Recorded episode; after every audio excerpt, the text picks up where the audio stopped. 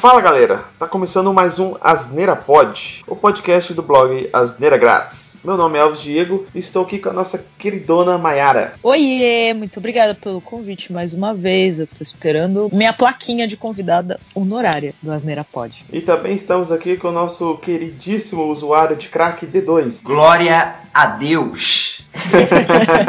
então, galera, a gente não tá aqui para falar de política e nem de religião. A gente tá aqui para falar de música e mais especificamente de bandas dos anos 80. É um tema aí que o D2 sugeriu uns dias atrás, que é um tema bacana e a gente quis chamar a Mayara também, porque ela é uma expert aí de música. Tem até um programa no rádio. Então, bora lá falar um pouquinho de bandas dos anos 80.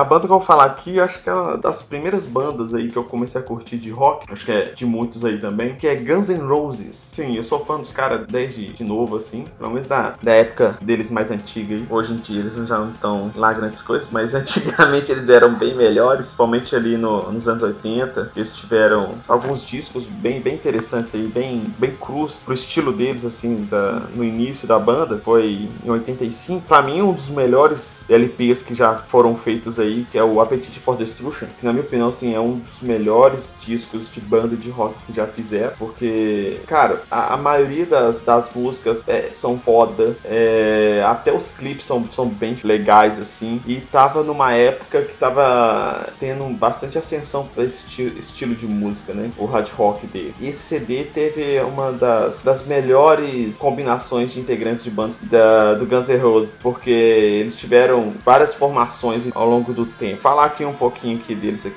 Os principais integrantes aí, pelo menos os foram mais marcantes aí, foi o Axel Rose, que é o vocalista, o Slash, que é o guitarrista e para mim um dos melhores guitarristas que já tiveram já, é, o Duff McKagan, que era baixo, e o Dizzy Reed, que era teclados. Teve outros, outros na, nas formações aí, tive, teve também o Easy Strading, participou bastante na banda e tal. Mas acho que os que a gente mais lembra assim são esses caras porque eles realmente fizeram uma diferença na banda aí nesse, nesse tempo. O primeiro disco deles aí que, que realmente despontou eles aí foi o Appetite for Destruction, como falei, de 87, e que tem vários, vários singles deles, né? Que é o Welcome to the Jungle, que é bem famosa, tem Sweet China Mine, que todo mundo ouve e começa a assoviar ou, ou cantar. É, tem uma outra música que é muito foda também, que é a Paradise City, que eu acho ela muito legal também. O disco inteiro. Inclusive, eu tenho o vinilzão deles com a capa proibida, porque o, o Appetite for Destruction, eles tiveram duas capas, né? E teve uma capa, não sei se foi proibida aqui só aqui no Brasil, ou se foi proibida em outros países, mas tem uma capa muito foda que é tipo um robô que tinha assaltado, estuprado uma mulher e saindo um monstro atrás de uma, de uma cerca. É muito maluca a capa. Nossa, é capa, muito... essa capa é meio louca. Bicho, eu tô, tô vendo aqui, velho. Tô vendo. Caralho, velho, que capa doida. Ela é muito legal. E esse vinilzão ganhei de uma professora minha de ciências aí, da sétima série. Ela esse vinil, cara. É uma raridade esse trem, velho. Ele é muito foda. Essa capa é doida demais, bicho. Não, com certeza. Aí teve esse CD, a Petit Destruction. Em 88 teve o Guns N' Roses Lies. Ele não teve tanta, teve tanta repercussão. E depois teve o CD duplo, né? Use Your Illusion 1 e 2. Que aí despontou. Aí o Guns N' Roses foi pras estrelas, né? Que aí ele está fazendo shows é, em estádio e lotando os estádios. E aí que eles realmente chegaram ao, que eu me lembro assim, ao ápice da, da banda, assim assim, de reconhecimento de público, de vendas de, de discos, de público em shows, etc. E são é, é, discos deles que também teve várias músicas importantes pro repertório da banda. Por exemplo, teve Don't Cry, teve November Rain, teve também Civil War, que é uma música muito foda, teve You Could Be Mine, que é trilha sonora do filme Exterminador do Futuro 2, que inclusive dentro do filme tem uma cena lá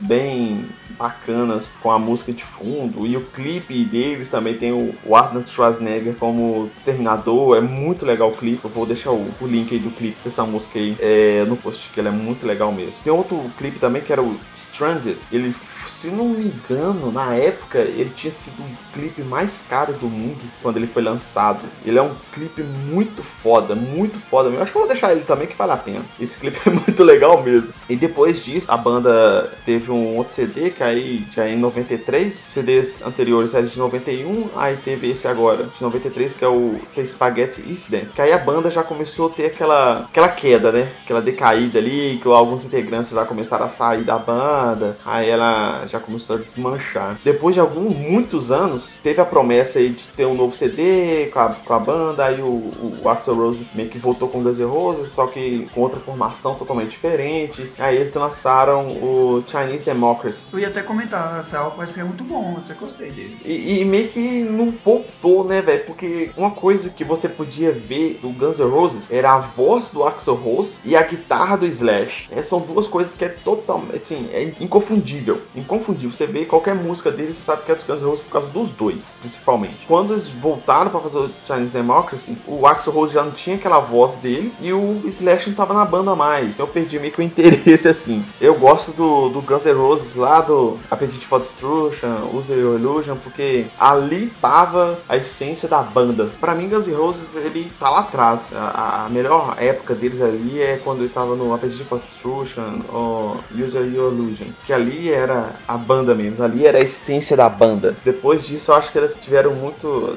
decaiu muito qualidade das músicas deles, sei lá. É minha opinião aí de merda aí. Mas o Guns N' Roses é, é, eu gosto muito porque, inclusive, foi o primeiro CD que eu ganhei. Foi o do Guns, um ao vivo deles duplo, que é muito foda. É, eu tava até confundindo aqui porque o primeiro CD que eu ganhei foi do Guns N' Roses. Só que o primeiro que eu comprei foi do Nirvana. Eu tô confundindo toda hora aqui. O, o Guns, assim, eu sempre ouvi desde a minha pré-adolescência e até hoje eu ouço que é uma banda muito foda. Muito foda mesmo pelo menos era, né? Hoje em dia eu já não posso falar tanto assim. Já que o, o Axel Rose tá parecendo uma, uma tia que faz merenda na escola, né, velho? Tia da merenda. Melhor comparação, velho. Eu ia falar que o Axel Rose tá parecendo o tiozão do bar, mas a tia da merenda foi um Mas é que é, é, o cabelo comprido. Cara, mas a, essa banda do, do Guns, velho, ela, ela, ela, é muito doida, bicho. Até mesmo pra. Tipo assim, né? Ela, ela, acho que a proposta que eles apresentaram na, na época do lançamento, essa época, no começo dele, foi muito diferente, tá ligado? Então, assim, pô, não tinha como não gostar. Eu lembro de uma época que praticamente todo mundo no meu ciclo social ouvia Guns. Praticamente todo mundo. É, hoje, hoje é difícil você ver uma banda que tem isso, tá ligado? Que tem um, um, uma quantidade de ouvintes tão grande que fica tipo como se fosse comum. Você pega aí a Sweet Child Mine, todo mundo conhece essa música. Ninguém, tipo assim, às, às, vezes a pessoa nem curte rock, mas conhece a música, sabe, inclusive de quem que é. Sabe, ah, essa música é do Guns N' Roses, sei lá, tal. Mas acho que é muito, é muito de época, porque assim, querendo ou não, a gente tem essas bandas que a gente gosta e a gente continua ouvindo até hoje, vai nos rolês e às vezes tem rolê que tá tocando. E às vezes e a gente até pega para ouvir banda nova, para conhecer. Mas por exemplo, se você for vez ou outra eu vou, sei lá, resolver em alguma balada que toca rock rock em São Paulo. Mas aí é baladinha indie e tal. Toca umas músicas de umas bandas mais novas que a galera curte, a galera conhece, a galera canta junto. E eu não conheço tanto. Então, assim, é muito de época, sabe? Cada época tem umas bandas mais assim e tal. É que aí tem essa ajuda, tem essa diferença que hoje em dia a gente já conhece muita banda, principalmente por causa da internet. A gente busca, a gente acha interessante e vai ouvir. Mas antigamente não. As que estouravam, estouravam o mundo inteiro, então tava todo mundo ouvindo a mesma coisa. Hoje em dia é muita, é muito amplo, sabe? É, mas mesmo assim, mesmo assim tem aquelas, aquelas bandas que marcam, né? Eu acho que o Guns N' Roses foi uma delas. Não, foi uma, foi, com certeza foi uma delas. Inclusive continua sendo, né? E, e assim, cara, eu vou, eu vou, te falar a verdade. Tem, é, é, graças a eles que tem vídeos maravilhosos como esse que eu vou falar agora. Um menino fazendo um cover do Sweet Child of Mine no violão, mas só que no fundo os pais dele parecem estar transando e apareceu no áudio. Nossa.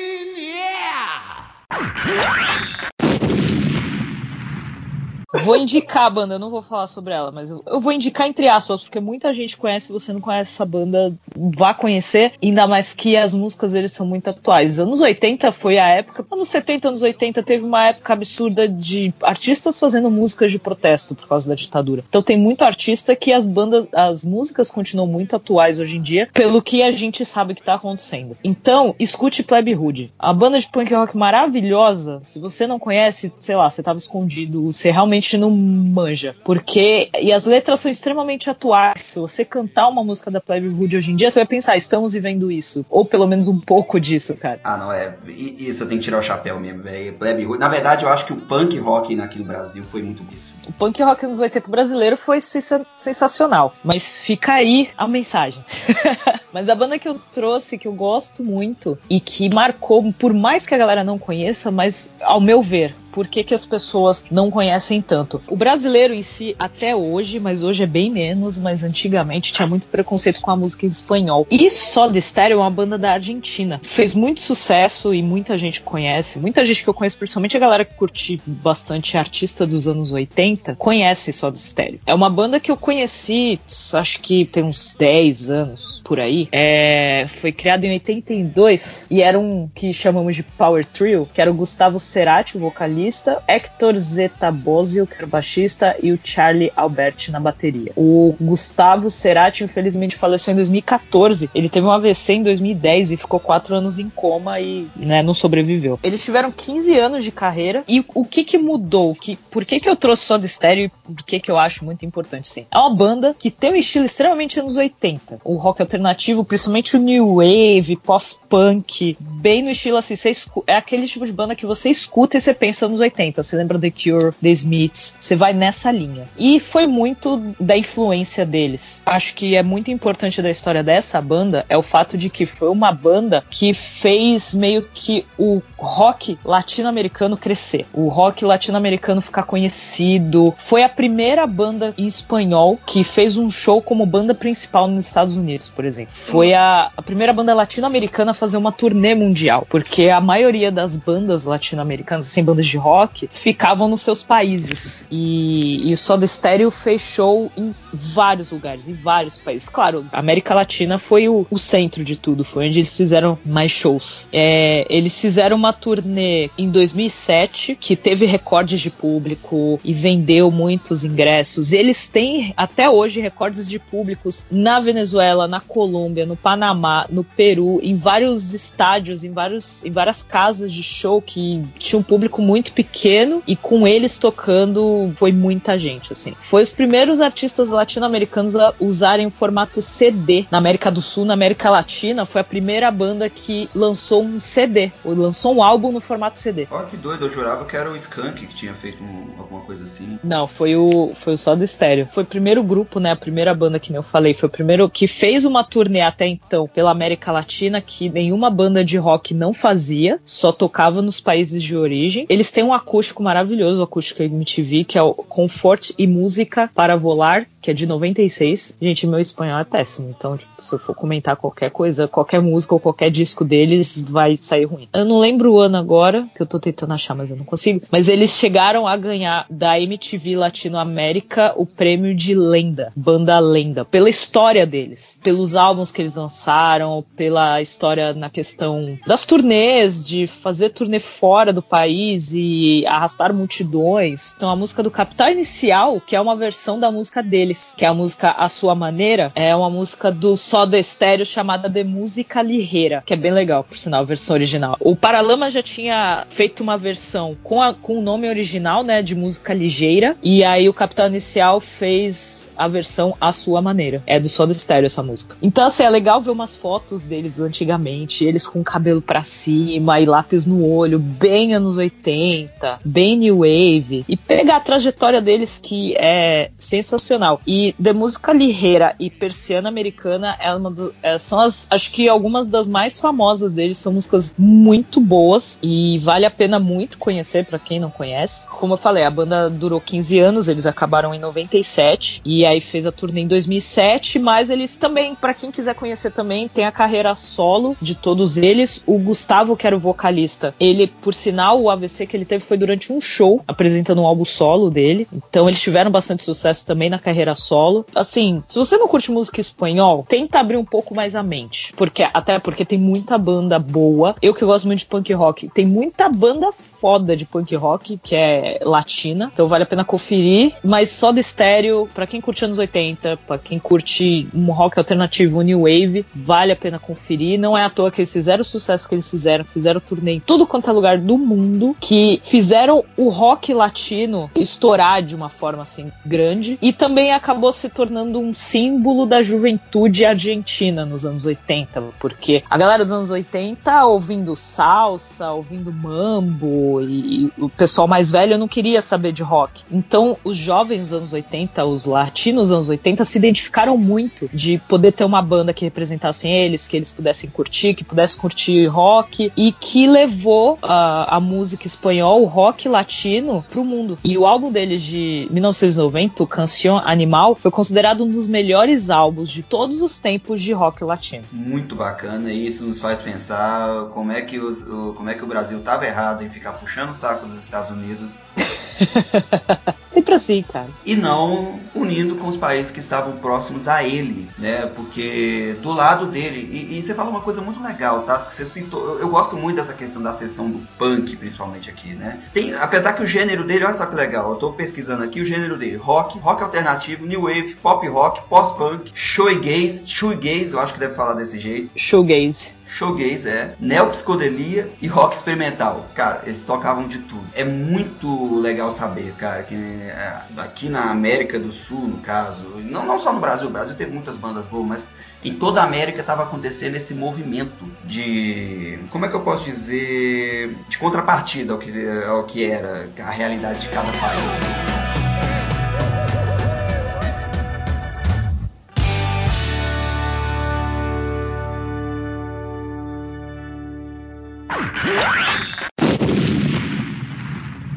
Então, vamos pra banda do D2. E não é o Planet Ramp. Não.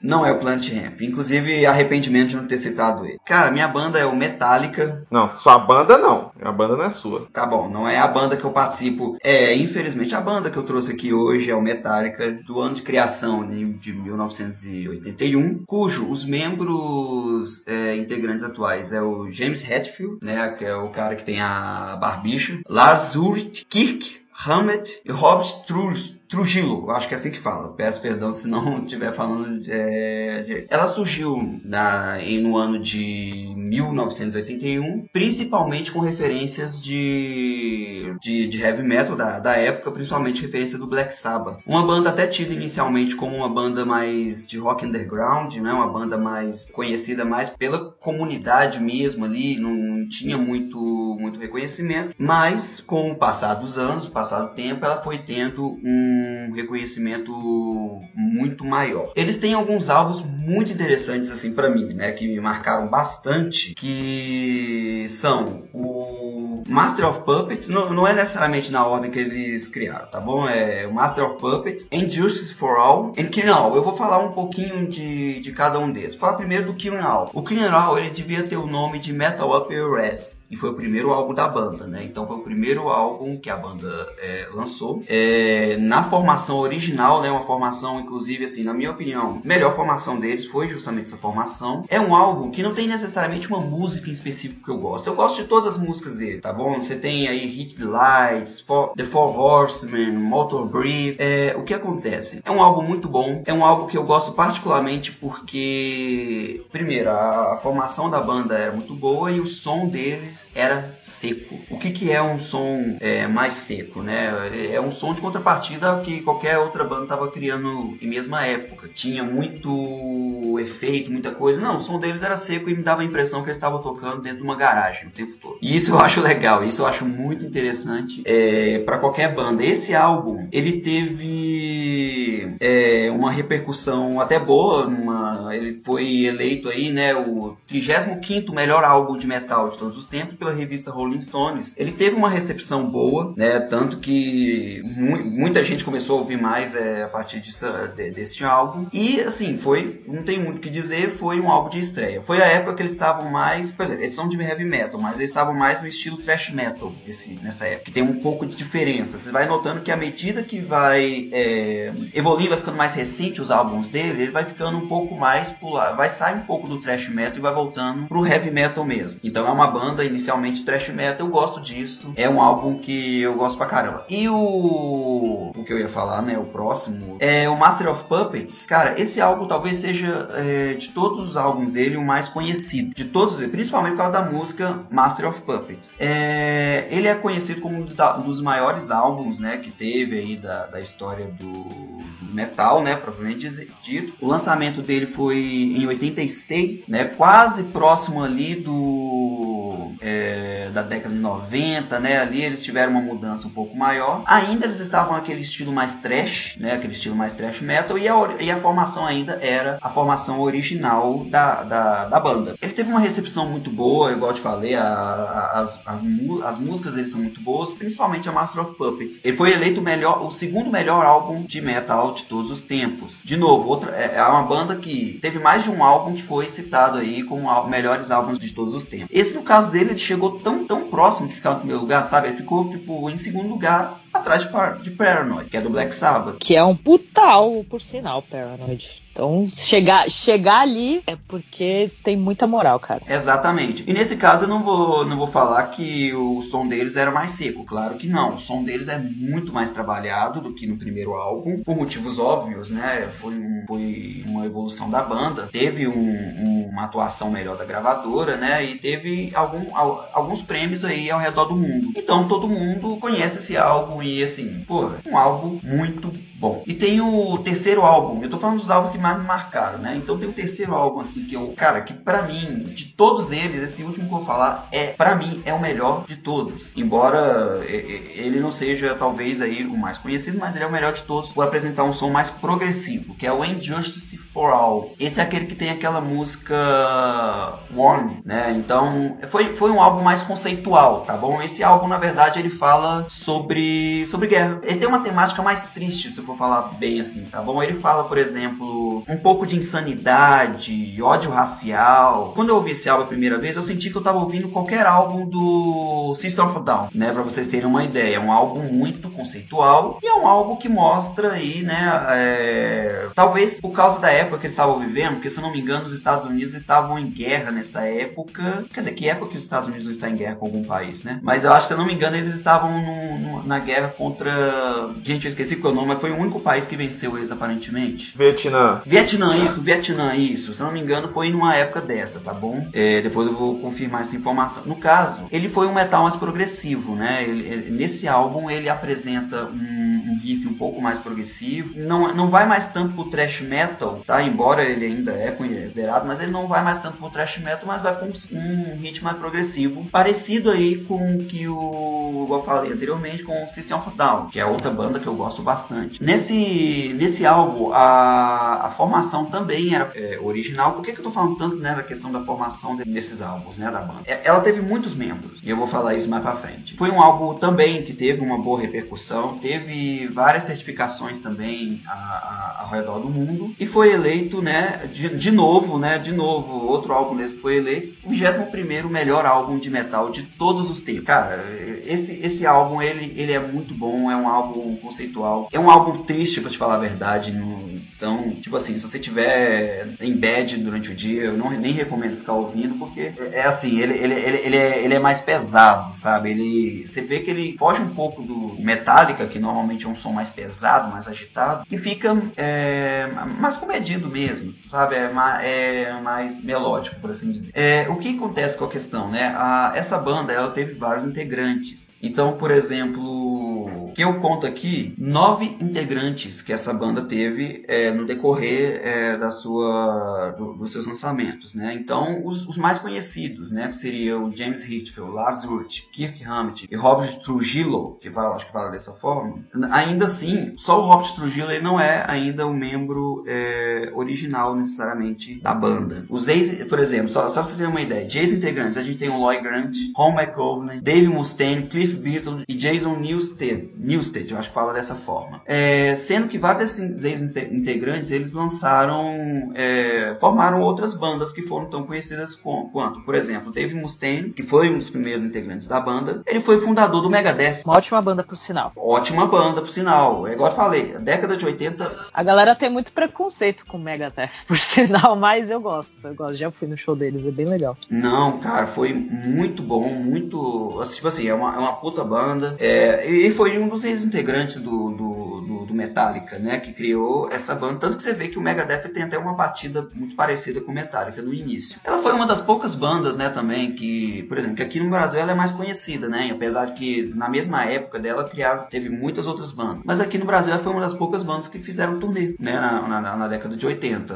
Porque não fazia, né? Que, por exemplo, do mesmo jeito que a Mai falou anteriormente, que não iam muitas bandas do, da América do Sul para fazer turnê mundial, tem muita banda da América do Norte que não ia pra América do Sul. Preconceito isso aí. É, provavelmente. Eu não sei, tinha uma divisão muito grande, sabe? Entre as Américas, por assim dizer, né? A América do Sul não conversava muito com a América do Norte, sabe, sei lá por. Então ela foi uma das poucas bandas que fizeram turnê na década de 80 no Brasil. Então muita gente conheceu o Metallica por isso. Ela também foi uma das primeiras bandas a tocar em Moscou. Acho que também, só um detalhe rapidinho dessa questão do, de fazer turnê, eu acho que, pelo menos aqui no Brasil, que ajudou também a trazer muita banda e as bandas começarem a ver o Brasil de forma diferente foi o Rock in Rio, né? Que surgiu na década de 80. Sim, sim, sim, exatamente, né? Inclusive, eu acho que foi justamente no Rock in Rio, se eu não me engano, que eles apresentaram. Eles foram uma das primeiras bandas a apresentar também em Moscou, na Rússia. E assim, gente, hoje parece que é uma coisa comum, né? Mas eu tô falando o quê? Da década de 80, né? Aí década da Guerra Fria, da Rússia socialista, praticamente. Então, assim, cara, qualquer, qualquer banda, qualquer coisa, saída dos Estados Unidos e ir pra Rússia socialista, cara, é, é, é para ser notado, entendeu? Com o passar dos anos, ela foi. Eu não vou falar que ela foi decaindo, ela não foi decaindo, mas foram aparecendo outras bandas, entende? Outras bandas que estavam. É, são tão boas quanto. Então ela começou a deixar um pouco de ser a única para aparecer outras bandas ali, né? Principalmente com o crescimento do grunge. Então ficou um pouco mais de lado, assim. Eles ficaram, entraram num período de. Eu, eu não sei se hiato seria um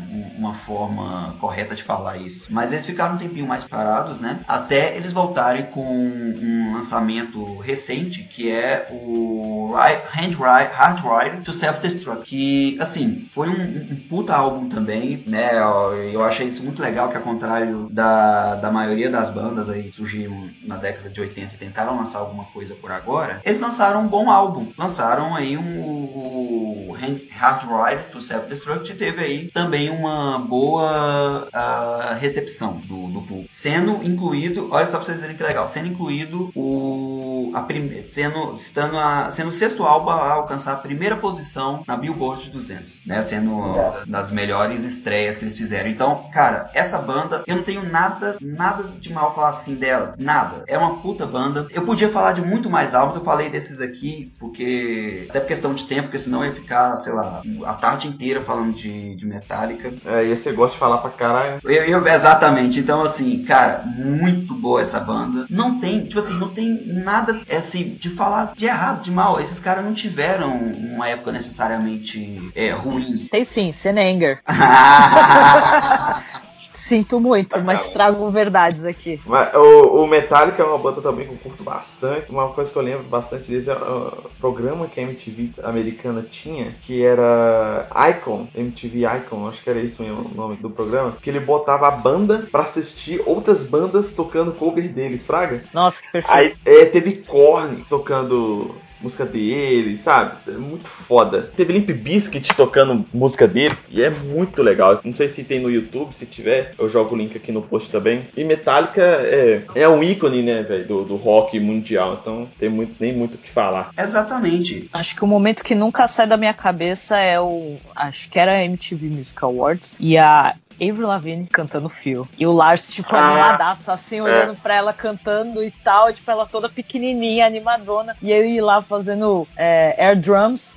E eles empolgam, tipo, aí lá balançando a cabeça, assim, que momento. É, eu lembro sei, eu lembro sei. E assim, tem, pra vocês saberem, tem um álbum deles, né, que agora falando da questão de cover, tem um, só, só esse último álbum que eu quero falar, que chama Garage Inc Fiction. É, é um álbum de cover, puro cover deles, que eles fizeram cover. E nesse álbum eles mostram todas as bandas que foram é, responsáveis ali pelo. de referência deles, entendem? E assim, tem muita música do Black Sabbath, inclusive, cara, o cover deles de National Acrobat, Black Sabbath, é lindo. Sério, os caras sabem fazer muito bem, souberam fazer muito bem as coisas. Mas, cara, só pra vocês terem uma. Velho, bicho. Nossa, bicho, tô até, tô até arrepiado. Tem uma, uma, um cover que eles fizeram, que é uma banda que eu adoro, e é uma banda que foi referência deles. Merciful Fate, mano. Satan's Fall. Cara, puta que pariu. Os caras fizeram um puta cover dessas músicas. E assim, o que, que eu tô falando? Merciful Fate é aquele negócio, é, é, tipo, é o sindicato do black metal norueguês, tá ligado? Tipo, é, é, aquela coisa, não é uma banda lá tão conhecida, tá ligado? É uma banda do trash mesmo. Os caras pegaram essas músicas, tipo, que não eram tão conhecidas mesmo, essa música mais pesadona deles, e fizeram puta cover, cara. É, é a última indicação que eu tô fazendo, cara, esse álbum deles.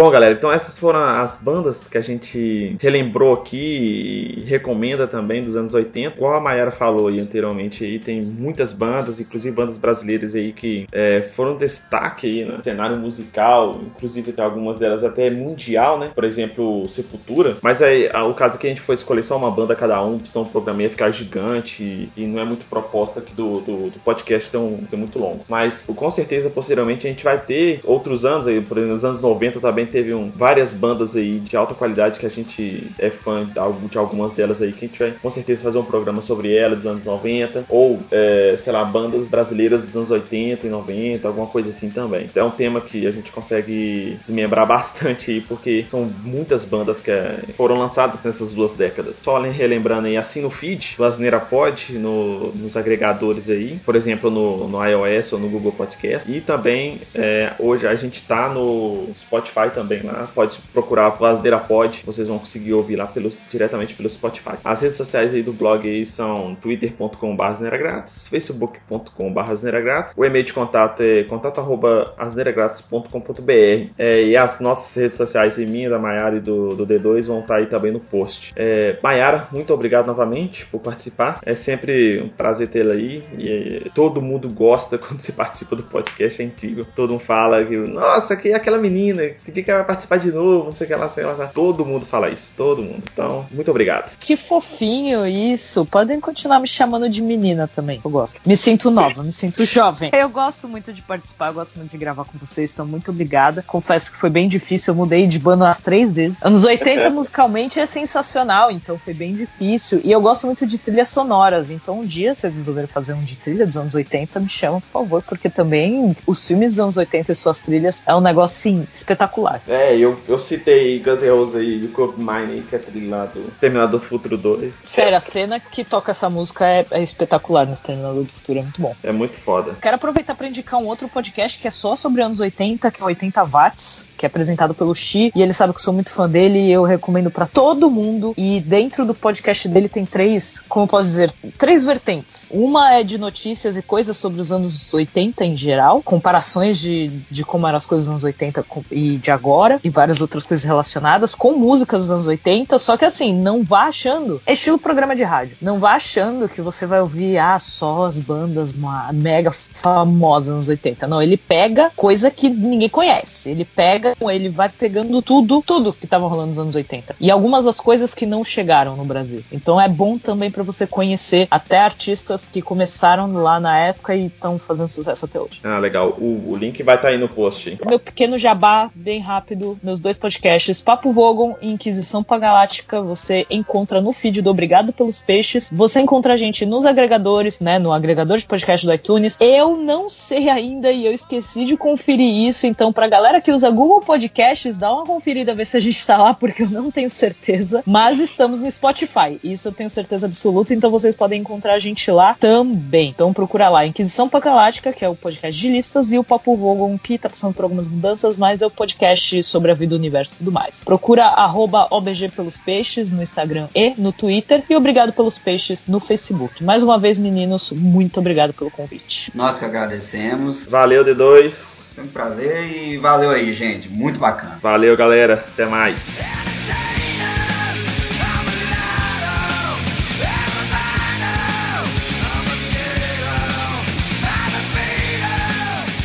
Eu curto Nirvana lá do, de, do Appetite for Destruction, é, Use Your Illusion. Guns, Tal, mas- Guns N' Roses. Você falou Nirvana de novo. Nossa, velho, caralho. Ho- ho- ho- Hoje ele vai ouvir Nirvana o dia todo.